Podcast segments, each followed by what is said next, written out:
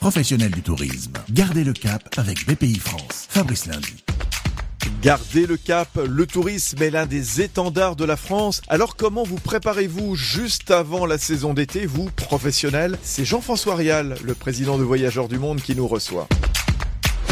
Garder le cap pour nous, entreprises du voyage, c'est trois choses. Contrôler nos coûts. Et là, on doit dire qu'on a été euh, relativement réactif vite parce que dès début février, on a agi. Le gouvernement nous a beaucoup aidé avec euh, le système du chômage partiel qui a été remarquable. La deuxième chose importante, c'est euh, se remettre en ordre de marche. On commence à redémarrer sur la France, sur quelques pays européens. Et la troisième chose, ben, c'est de absolument garder le lien avec les équipes pour qu'ils gardent le moral. Il faut régulièrement les rassurer. Donc moi, ce que je fais, c'est que régulièrement, je fais des grandes conférences audio, vidéo avec eux. Pourquoi on est très solide, de ne pas s'inquiéter, qu'on a une trésorerie colossale et qu'il n'y a aucun souci à se faire. Quoi. Voilà.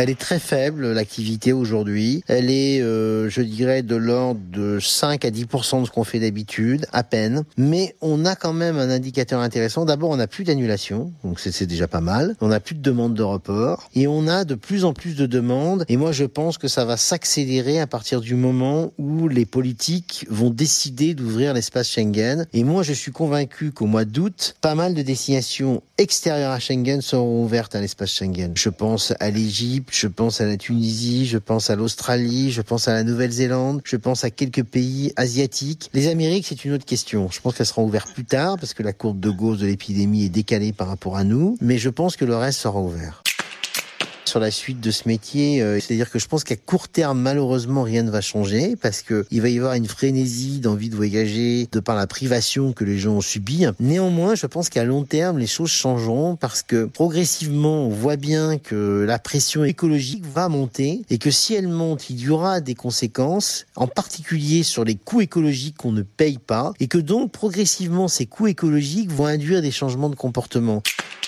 On voyagera peut-être moins souvent, moins souvent, mais plus longtemps, mais mieux, en, est, en allant peut-être sur euh, autre chose que 5% de la planète qui sont fréquentés par 97% des touristes. Et ces formes de tourisme de masse vont voir leur évolution se freiner.